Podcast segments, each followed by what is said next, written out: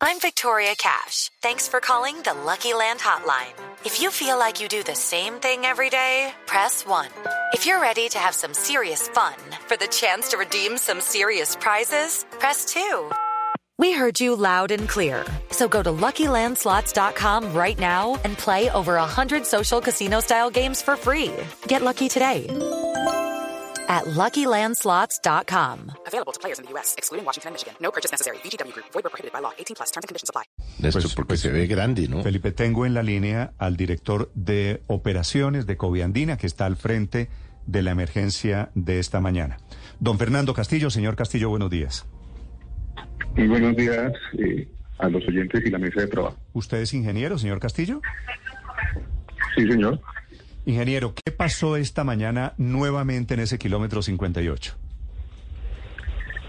En el kilómetro 58 más 900 es el sitio donde se presentó una nueva caída de material hacia las tres y media de la mañana. Eso no es en el sector del tablo destacado, sino es, es frente a la población de Guayabetal, eh, dentro del paso urbano. Eh, se presentó una caída de material que tiene ocupada la calzada en su totalidad, o sea, no hay paso ni en el sentido Villavicencio-Bogotá, ni en el sentido Bogotá-Villavicencio en este momento. Sí, eh, ingeniero, ¿qué quiere decir esta aclaración que no está en el sector de cable estacado? Pues que el derrumbe se presentó en otro sitio, no en el talud del kilómetro 58 que se afectó en el año 2019. O sea, es, Es- es dentro del perímetro urbano de Guayabetal propiamente, donde producto de ese evento, pues hubo necesidad de, con, con eh, los organismos de socorro de la zona, evacuar a algunas personas de la comunidad. Aparentemente hubo también una fuga de gas en la zona que también está siendo revisada y pues en este momento, digamos, hasta que no haya condiciones de seguridad en el entorno, pues no se pueden empezar a hacer los trabajos, salvo que el- el- los organismos de socorro nos confirmen que podemos entrar a iniciar las labores de remoción del material. ¿Lo de la fuga de gas fue con explosión incluida? No, no, no, no, no. no. O sea, se- de, de las personas que estaban en el sitio de los organismos de socorro, reportaron que había olor a gas en la zona.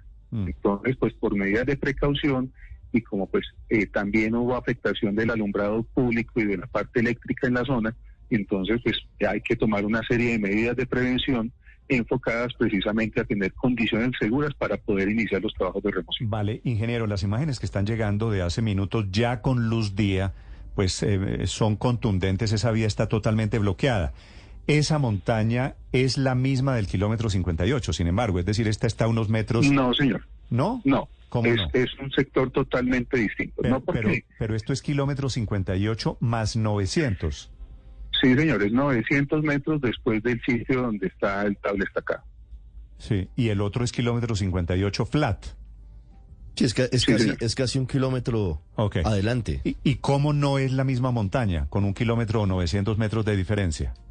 No porque digamos que es, es la misma, es todo, eh, hace parte de la cordillera oriental, pero el sector donde se presentó el deslizamiento del tabla estacado hace parte de una de una meseta distinta, porque ahí pasa una quebrada que se llama Caño Seco, y hay otra, y, digamos donde se presenta el derrumbe es entre el sector de Caño Seco y otra quebrada que está más o menos a un kilómetro de distancia, frente al, a la zona urbana específicamente. Ok, entonces, ¿aquí también van a tener que hacer un cable estacado?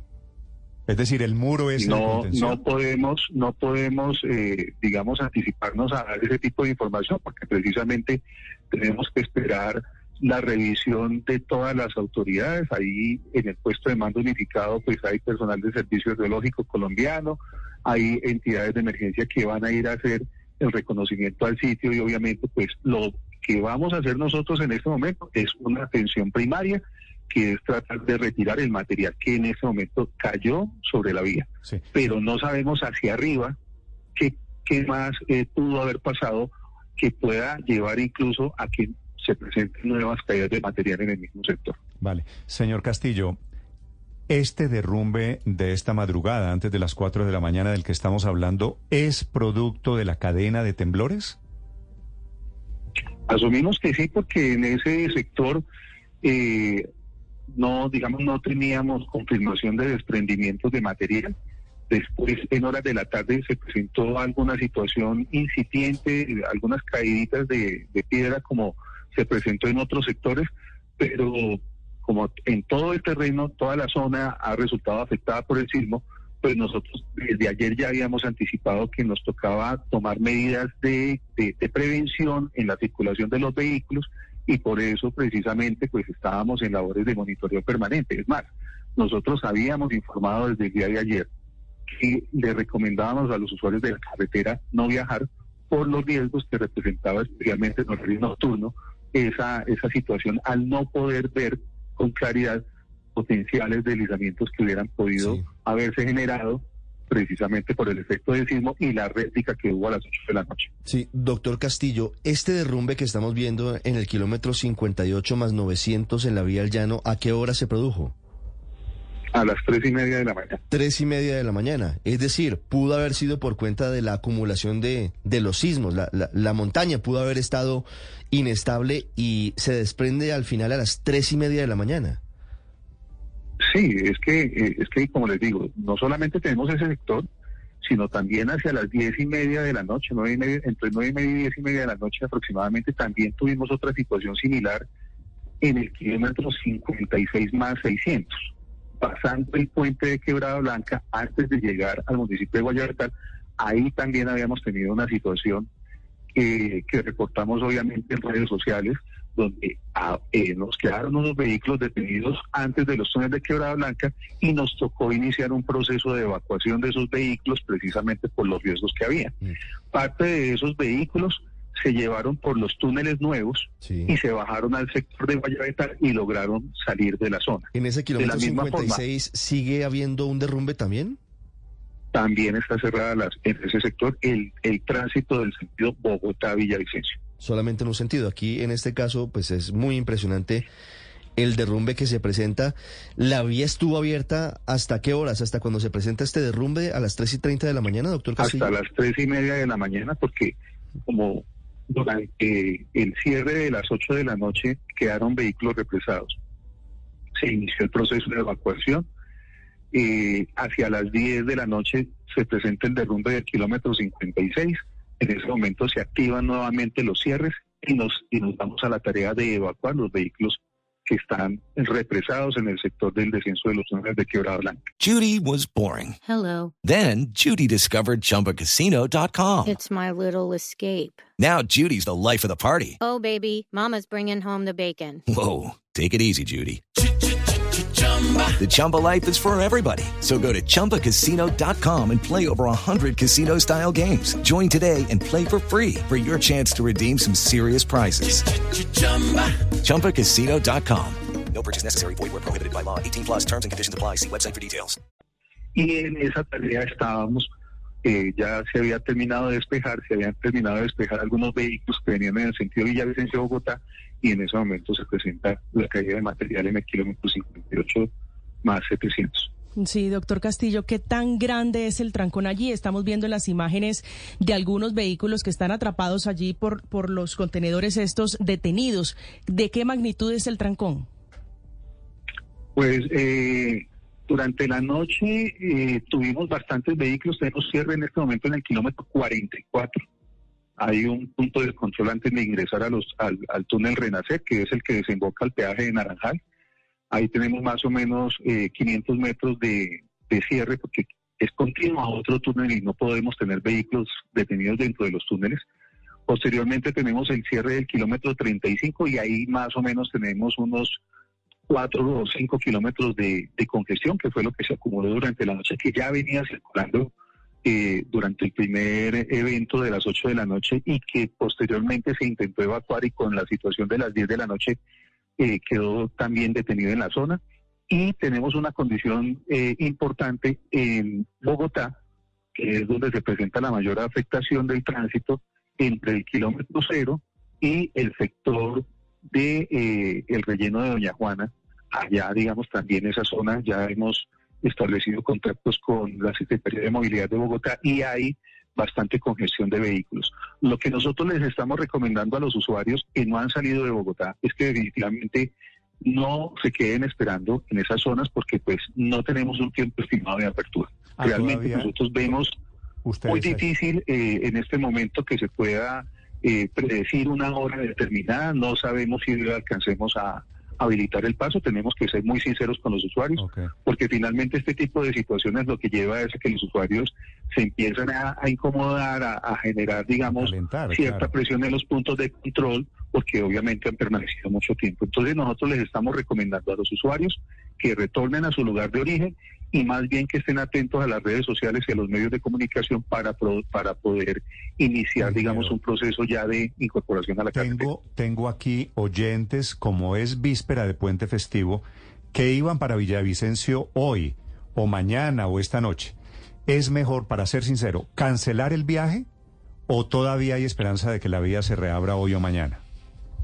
Vuelvo e insisto, nuestra recomendación es estar atento a las redes. Si se puede avanzar, obviamente eh, hay varias fases. La primera es la de inspección, que es lo que estamos haciendo en este momento. Después viene la fase de la atención primaria, que es el retiro del derrumbe en, en la zona, que no sabemos cuánto tiempo nos puede estimar, porque hay árboles, hay cables, hay postes eléctricos, hay una serie de elementos que deben ser retirados.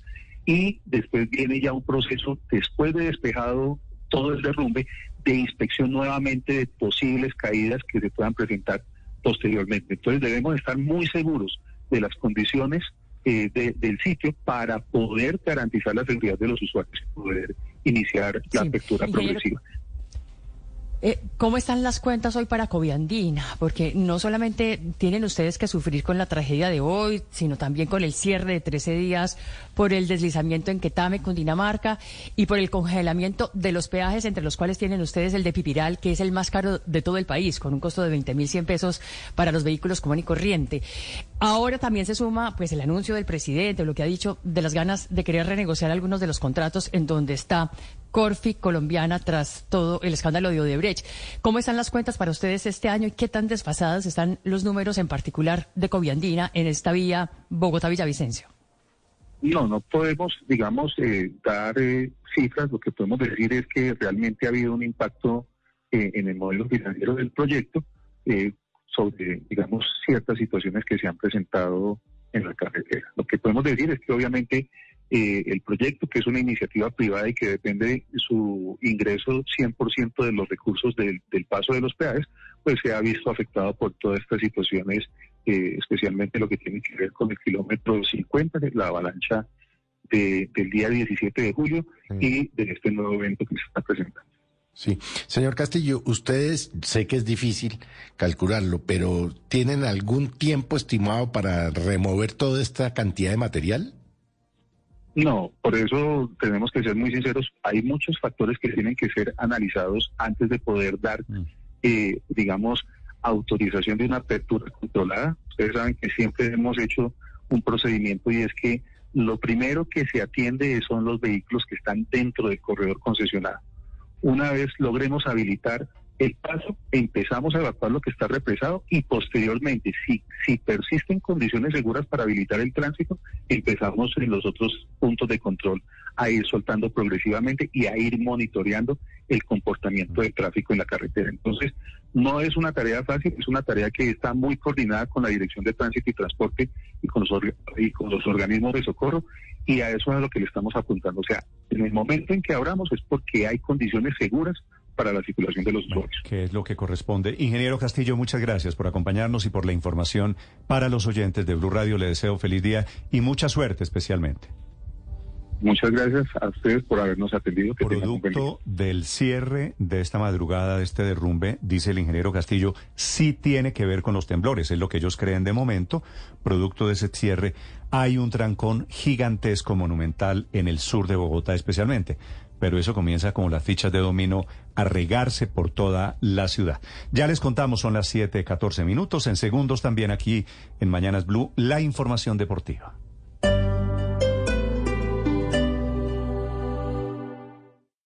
Esta es Blue Radio.